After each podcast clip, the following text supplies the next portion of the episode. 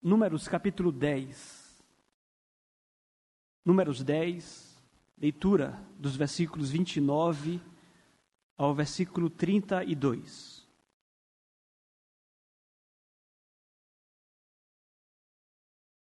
Números 10, de 29 ao 32.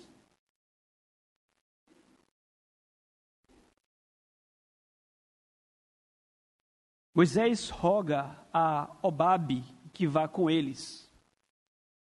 Disse Moisés a Obabe, filho de Reuel, o midianita, sogro de Moisés: Estamos de viagem para o lugar de que o Senhor disse: Dar-vo-ei, vem conosco, e te faremos bem, porque o Senhor prometeu boas coisas a Israel. Porém, ele respondeu: Não irei Antes irei à minha terra e à minha parentela. Tornou-lhe Moisés: Ora, não nos deixes, porque tu sabes que devemos acampar-nos no deserto e nos servirás de guia. Se vieres conosco, fartiemos o mesmo bem que o Senhor a nós fizer. Partiram, pois, do monte do Senhor caminho de três dias. A arca da aliança do Senhor ia adiante deles, caminho de três dias, para lhes deparar lugar de descanso. Um puritano já dizia que este mundo é o céu para aqueles que vão para o inferno e o inferno para aqueles que vão para o céu. Nós nascemos aqui, nós não conhecemos outra realidade, nós não sabemos como é o céu e é impossível, inclusive, nós temos vislumbre, conhecê-lo. Paulo esteve lá e não pôde descrevê-lo. Mas é fato de que esse mundo realmente é o um inferno para aqueles que vão para o céu. Nós, eventualmente, nos deparamos com muitas coisas boas à nossa volta, são heranças daquela criação bendita do Senhor, sabemos disto. Mas frequentemente nos deparamos com as misérias que é à nossa volta e nos sentimos realmente enojados com este mundo. Temos inclusive dó daqueles que colocam suas experiências ou suas esperanças neste mundo tão, tão arruinado como está à nossa volta. Nós que somos crentes temos a certeza de que este aqui não é o nosso destino. Temos a certeza e a convicção de que estamos aqui de passagem. E aguardamos com grande expectativa ao dia em que estaremos juntos naquela que é a nossa pátria celestial. Nós não sabemos como será, mas a Bíblia nos diz que será um lugar de liberdade. Hoje nós vivemos os horrores da luta interna contra o nosso próprio pecado, o que por si só já torna esta vida aqui terrível. Lutar dia após dia com o maldito pecado que produz a ira de Deus. Mas nós, quando falamos do céu, nós falamos, por exemplo, acerca de um lugar perfeito, onde nós seremos perfeitos onde nós temos a liberdade, porque não haverá mais o terror do pecado contra nós, fora o fato, que é o maior deles, obviamente, o de que estaremos com o nosso Cristo, com o nosso Senhor, em comunhão plena e perfeita com Deus e para sempre. Nós vivemos para este dia. É uma viagem, é uma peregrinação, é uma passagem.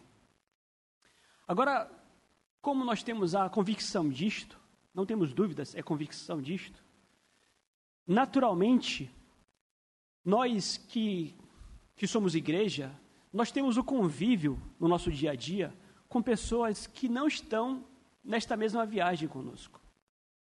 Nós temos o convívio, a grande maioria de nós, com parentes que não professam a Jesus, que não aguardam a vida eterna, mas que vivem para este mundo arruinado.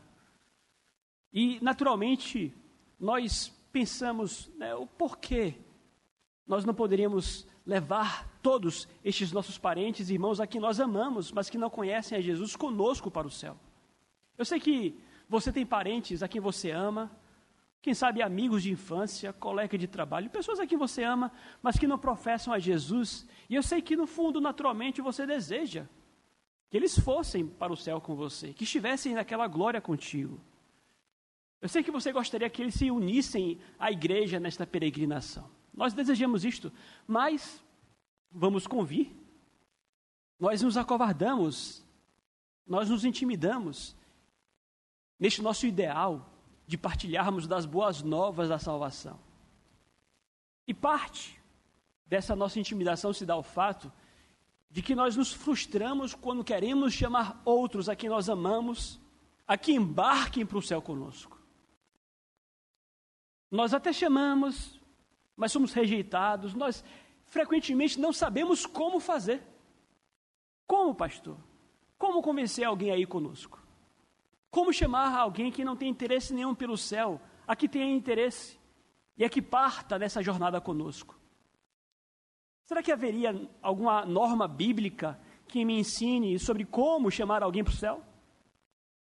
É claro que não temos nada, como é que eu diria, estritamente norma, normatizado, é obra do Espírito Santo.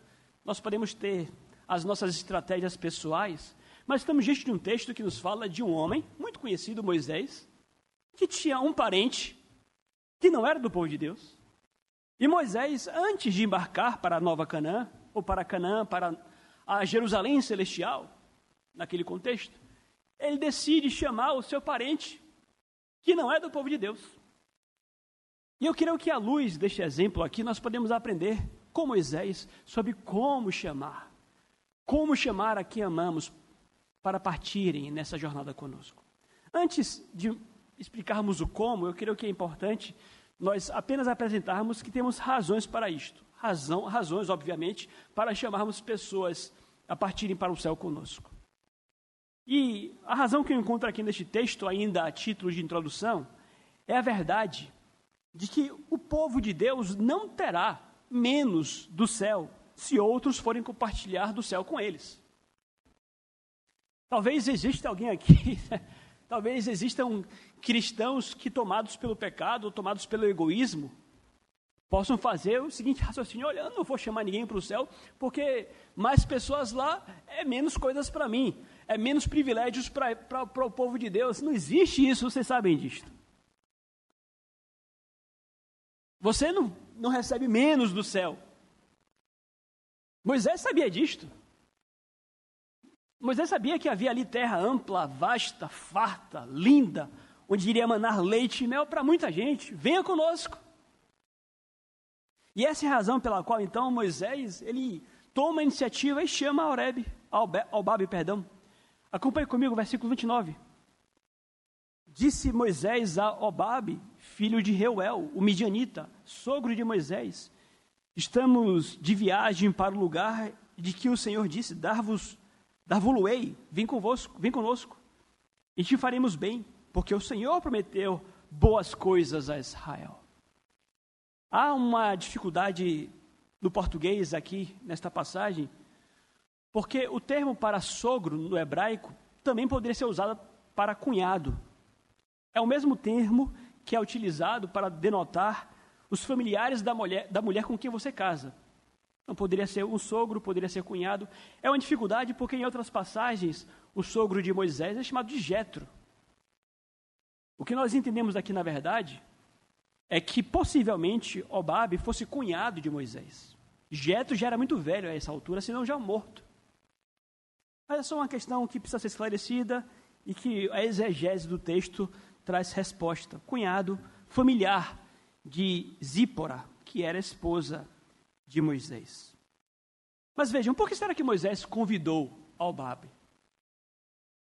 Ele poderia simplesmente levantar o seu acampamento e partir e não fazer nenhuma referência ao Babe, que aqui nós podemos imaginar era o cabeça da família de Zípora, dos pais, dos irmãos de Zípora. Por que será? E naturalmente nós podemos imaginar que Moisés tomou essa iniciativa porque, por reconhecer que Obabe, como líder da sua casa, poderia chamar toda a família de Zípora para irem junto com ele. E era naturalmente um convite necessário interessante porque Obabe era midianita, e como midianita, Obabe era descendente de Abraão. Os midianitas, eles descendem de Quetura, que foi também mulher de Abraão, mas os midianitas não herdam as promessas que Deus dera a Isaac e a Jacó, a Israel, portanto. Então o convite era apropriado, era necessário. Olha, você pode vir caso você queira. E inicialmente Moisés promete ao Babe o seguinte: olha, venham conosco, Porque se vocês vierem conosco, nós vamos fazer a vocês o mesmo bem que o Senhor nos fizer. E o que é que nós aprendemos aqui, meus amados? Nós aprendemos de imediato que o povo de Deus, obviamente, não terá menos do céu.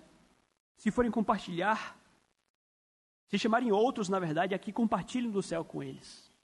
E que, portanto, nós temos o dever por amor aquele a quem nós dizemos que amamos, o dever de chamá-los a irem para o céu conosco.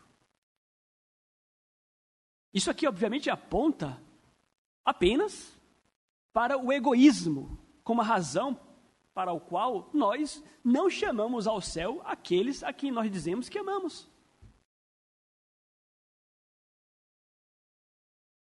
Hoje, já foi dito, a igreja está na mesma situação deste povo aqui saindo do Sinai e indo a Canaã. Temos dito aqui que números nos traz norma para a igreja porque nós estamos na mesmíssima situação. A igreja hoje é um povo peregrinando por este mundo. Nós lemos aqui em Hebreus 11, 16. Assim foi com Abraão, assim foi com Israel, assim é com a igreja. Vejam, nós vamos participar hoje de uma eleição. Mas, obviamente, nós não colocamos as nossas esperanças numa eleição. A eleição, obviamente, tem vistas a que cumpramos os nossos deveres cívicos e vamos fazer o melhor para a glória de Deus. Voltar para que tenhamos liberdade no nosso país para o culto ao Senhor, para pregar o Evangelho, para as verdades benditas. Mas voltamos como quem está de passagem, peregrinando. Então vejam, que fica estabelecido, temos motivos para isto. Nós não perdemos mais do céu. Nós os amamos, que os convidemos. Então nós vamos à nossa pergunta temática: como? Como nós podemos convidar aqueles a que amamos a virem para o céu conosco? Vamos observar o modo como Moisés procedeu. E observando, nós percebemos que devemos convidar aqueles a que amamos, anunciando-lhes que Deus está conosco. Versículo 29, acompanhe comigo. Disse Moisés a Obabe, filho de Reuel, o midianita, sogro de Moisés: Estamos de viagem para o lugar de que o Senhor disse: Dar-vos, dar-vos, ei, vem conosco e te faremos bem, porque o Senhor prometeu coisas boas a Israel. O argumento que Moisés usa aqui para convencer ao seu cunhado a que venha com eles é o seguinte: olha, nós fomos privilegiados em relação aos midianitas. Deus falou com Israel. Deus está conosco. Então, a maior razão para caminhar-se junto com o povo de Deus é justamente saber que Deus está com o seu povo. Hoje, infelizmente, infelizmente, nós temos visto e ouvido pessoas abrindo suas bocas e, e literalmente atacando a igreja, falando mal da igreja, como se a igreja fosse uma instituição humana, como se fosse um grande ajuntamento de pessoas interesseiras, o que quer que seja. Mas veja, meus amados, Israel, igreja, é o ajuntamento onde Deus escolheu estar. Deus escolheu a Israel, Deus escolheu a igreja, nós somos o povo de Deus. Deus está conosco. É óbvio que, como Israel, a igreja, carregada de pecadores, homens e mulheres falhos, claro. Mas vejam, por graça, o Espírito Santo de Deus habita em sua igreja. Quando nós falamos, por exemplo, na habitação de Deus, do Espírito Santo, a Bíblia nos diz que o corpo do crente é templo do Espírito Santo. Mas a Bíblia também diz, 1 Pedro capítulo 2, que o ajuntamento do povo de Deus é templo do Espírito Santo. E cada crente é como pedra viva, dirá Pedro. Tijolinho nesse templo, nesse edifício edificado para a glória de Deus. Deus habita com sua igreja. E é muito importante que nós apontemos isto.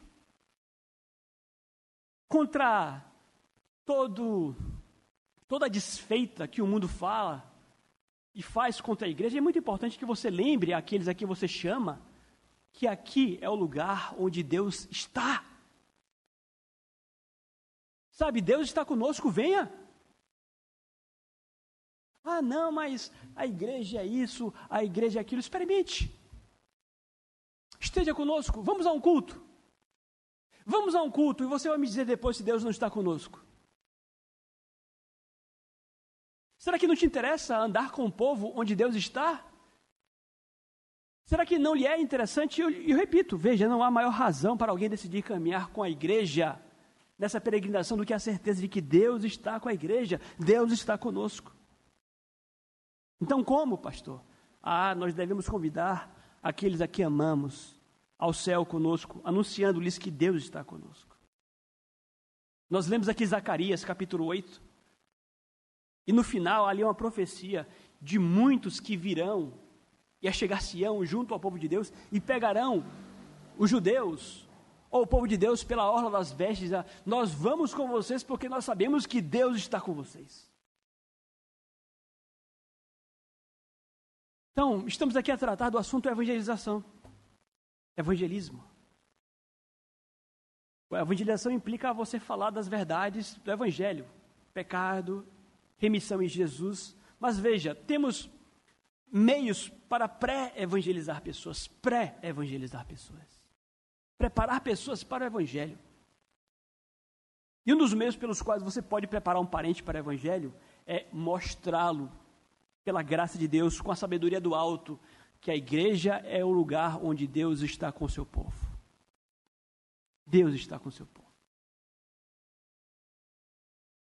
Em segundo lugar, como nós devemos convidá-los a que venham para o céu conosco? Nós devemos convidar aqueles, aqueles a quem amamos a irem ou a virem para o céu conosco, reconhecendo a força magnética deste mundo sobre eles. Versículo 30. Porém, ele respondeu: Não irei. Antes irei à minha terra e a minha parentela. Talvez Moisés imaginou que ao fazer o convite para Obabe ele fosse prontamente atendido. Talvez pelo que Obabe constatou, ouviu ali no meio do povo de Deus. Nuvem, coluna de fogo, talvez tudo isso fosse suficiente para convencer a Obabe a aceitar o convite de Moisés, mas não foi o que aconteceu. Deixa eu dizer que de início, de início, Obabe não aceitou o convite, não quis ir. E por que Obabe não quis ir? Vejam, fica claro que Obabe estava satisfeito em estar com o povo de Deus, enquanto o povo de Deus estivesse ali quietinho e acomodado, aos pés do Monte Sinai. Estava confortável. Ali estava bom. Obabe não estava disposto a abrir mão daquela comodidade para iniciar uma peregrinação por um deserto, contando com alguma incerteza se ao final realmente iriam encontrar uma terra onde manava leite e mel. Para Obabe, era mais negócio ficar confortável no Sinai ou voltar, já que estaria sozinho agora ali, voltar à sua terra, à sua parentela. Ele preferiu a sua casa, ele preferiu a acomodação, ele preferiu este mundo. Ele preferiu as acomodações por mais áridas, por mais miseráveis deste mundo. Ele preferiu. Isso aqui nos ensina que a disposição natural do homem caído é preferir as comodidades miseráveis deste mundo, a peregrinação aventureira ao céu. Sabe, os homens não se dão conta de que quem vai para o céu, ou de que para quem vai para o céu, este mundo aqui é o inferno. Para estes homens, isso aqui é um paraíso. E veja como eles estão míopes. Vejam como eles perdem a oportunidade de estar junto com o povo de Deus, porque apostam todas as suas fichas neste mundo caído. E acham que tudo que eles precisam para a sua plena felicidade está nesse mundo, estão dispostos a viverem, por exemplo, para suas famílias, para os seus bens. Vejam, isso aqui é a disposição natural do ser humano. O que nos ensina, por sua vez, que quando nós formos evangelizar, nós devemos ter a consciência disto. Estão míopes. estão cegos e foram cegados por Satanás mesmo.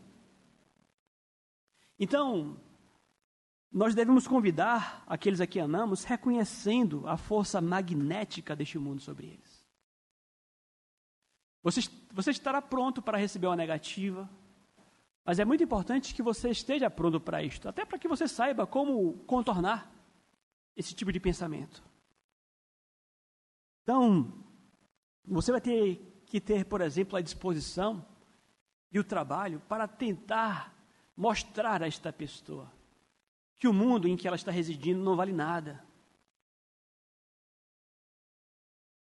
Que realmente ser crente traz consigo muitos desafios. Ser crente não é fácil. Essa peregrinação por esse deserto aí não é, é mole. Mas o seu trabalho, de certa forma, vai ser mostrar para esta pessoa que há um custo-benefício aí. Ah, e é incomparável. A peregrinação é árdua, é cortar na carne, mas é uma peregrinação feliz. Porque caminhamos com o povo de Deus onde Deus está.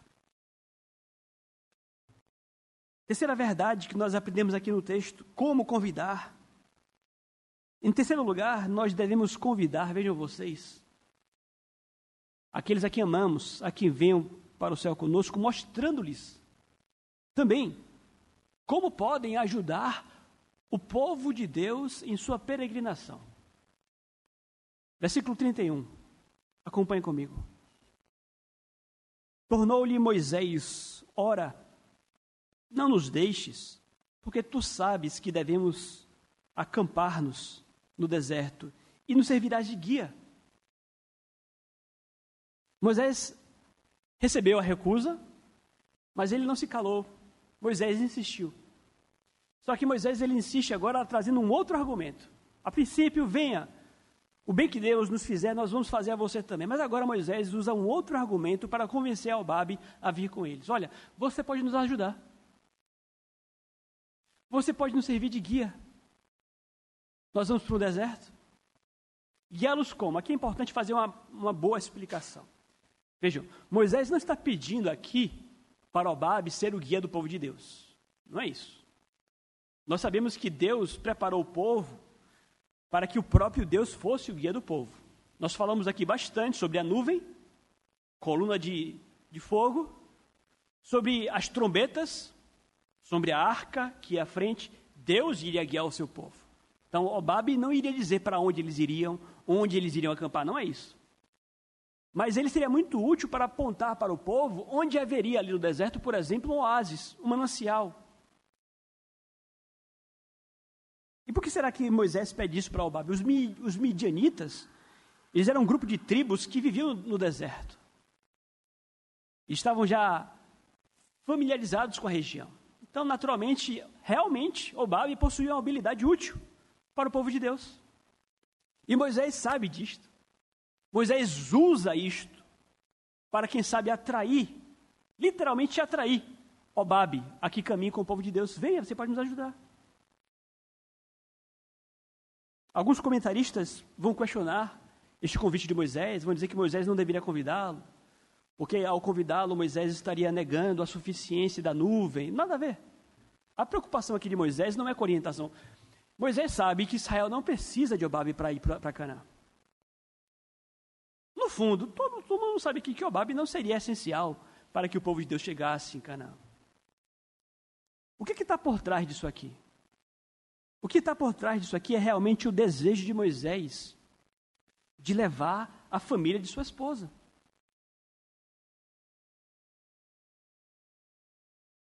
O que nos ensina, primeiro, que nós devemos aproveitar sim a habilidade dada por Deus aos homens para que ajudem, por exemplo, ao povo de Deus.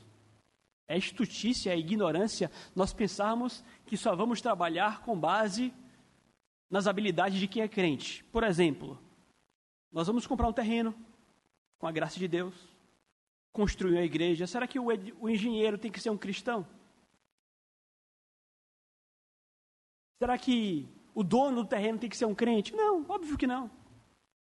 A igreja se utiliza da graça comum dos doze talentos. A igreja é abençoada, inclusive, pelas habilidades daqueles que não são crentes. Óbvio. Isso contra qualquer espécie de visão distorcida que nega a graça comum, não.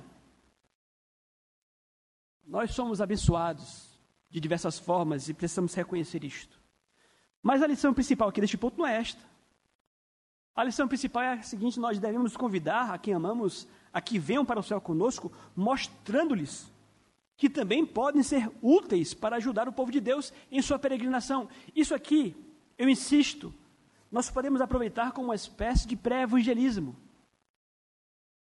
Você pode convencer pessoas a que caminhem com o povo de Deus, quem sabe convidando-as a que se juntem ao povo de Deus para ajudar o povo de Deus em alguma coisa.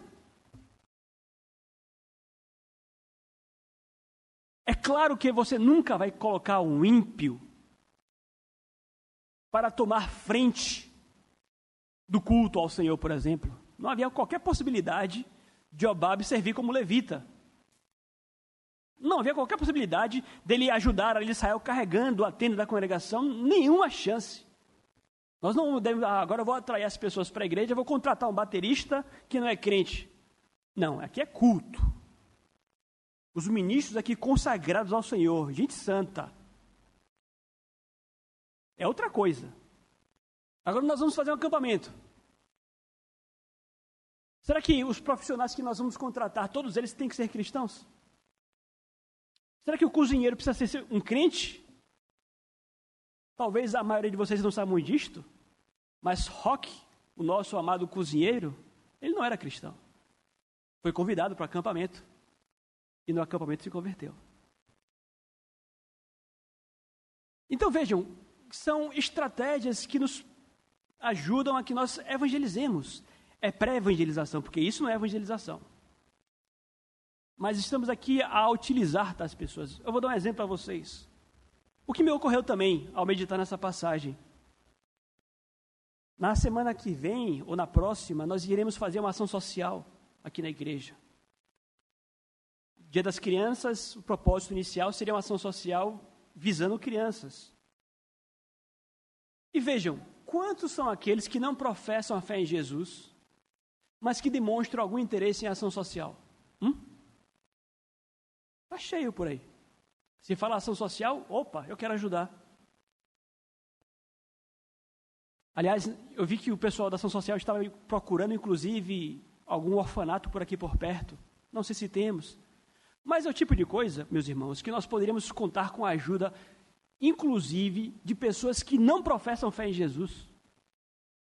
Você poderia contar com a ajuda do seu vizinho, da sua colega de trabalho, e convidar, olha, nós vamos fazer um social, você quer nos ajudar? Você pode nos ajudar? Ah, eu quero, eu vou. Olha que ideia simples e útil. E seria uma forma de nós aproximarmos das pessoas do meio do povo de Deus, mostrando-lhes que Deus está entre nós e que elas podem ajudar, porque elas querem ajudar o povo de Deus com suas habilidades. Vejam vocês, nós teremos aqui um leque muito grande de possibilidades. Então nós podemos e devemos convidar outros a quem nós amamos a virem conosco, mostrando-lhes que eles também podem ajudar o povo de Deus em meio à sua peregrinação. E por fim, nós podemos convidar aqueles a quem nós amamos, compartilhando com eles o bem que Deus nos tem feito. Versículo 32 para finalizar. Se vieres conosco, fartiemos o mesmo bem que o Senhor a nós nos fizer. Há uma promessa aqui. Há uma promessa de que, olha, Obabe, se você vier conosco, Deus vai nos abençoar. E na medida em que Deus for nos abençoando, você há de ser abençoado também. Repito, isso aqui não é evangelização. Isso aqui é pré-evangelização. Mas aqueles que não são crentes, mas estão no meio do povo de Deus na igreja aqui, ainda que não sejam crentes, são de algum modo abençoados pelo convívio com o povo de Deus. Uma pregação como esta aqui, por exemplo, não é crente, não tem compromisso com Cristo, mas senta aqui no domingo, ouve, é abençoado. E a igreja, aliás, é abençoada de uma forma muito peculiar. Há bênçãos que Deus só dá para a igreja e na igreja. Obviamente, as maiores, nós somos remidos pelo sangue de Cristo, habitados pelo Espírito Santo, mas nós somos aqueles portadores da palavra de Deus. Nós contemplamos entre nós milagres, orações respondidas. Às vezes é um ímpio que vem aqui na quarta-feira orar com a igreja e coloca um pedido de oração, e a igreja ora por ele. E Deus atende o seu pedido. Então, vejam, nós somos privilegiados. Dentre todos, do mundo inteiro, o povo de Deus, a igreja, nós somos os mais privilegiados do mundo. Deus conosco, a palavra de dele, as orações respondidas. E o convite é: venha, porque você pode ser privilegiado também, abençoado de alguma forma. Então, às vezes, você está com um vizinho, uma vizinha que está com um casamento arruinado. Será que não haveria uma bênção que Deus partilhe a sua igreja, que nós possamos partilhar também para este casamento? Olha, eu tenho um pastor na igreja lá que pode te dar um aconselhamento bíblico para casais. E se você falar com ele, você pode agendar uma vez por semana com ele. Você e o seu marido. Que bênção! Olha, na minha igreja tem um curso para isto. Então veja como nós podemos pré-evangelizar pessoas, apontando a tais pessoas que nós temos bênção sim para dar para eles também, a partilhar. Nós não queremos ficar tudo para a gente, não, a gente dá para vocês também. Venham.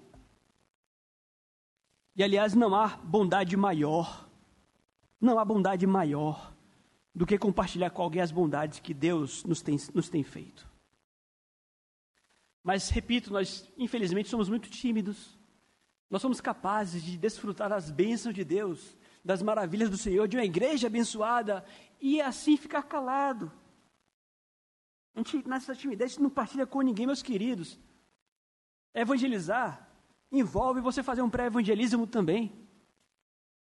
Preparar caminho como João Batista preparou para Jesus. Envolve você pensar em simplesmente falar da sua igreja e chamar para a sua igreja e falar: venha conosco, venha conhecer os meus irmãos também. Há muito trabalho a ser feito. Já estamos em outubro. Voou, não? Outro dia estávamos acampando. Foi quando? Abril? Voou. Nós já estamos virando o ano. Vamos começar já a pensar nos próximos departamentos. Serviço ao Senhor. E um dos departamentos que nós precisamos trabalhar mais aqui na igreja, qual é? Evangelização. A gente tem que colocar o joelho no chão e orar por isso. Aqui na igreja nós precisamos trabalhar por isso. Olhar para que Deus nos dê graça, para que Deus nos dê estratégias, para que alcancemos as vidas que Ele colocou à nossa volta. Você é o seu missionário, o missionário de Deus no seu campo de, de atuação aí. Família, trabalho, vizinhança. Como foi com Moisés, nós precisamos convidar outros que queiram vir para o céu com o povo de Deus. Que Deus nos ajude, meus amados, a que cumpramos nesta grande comissão.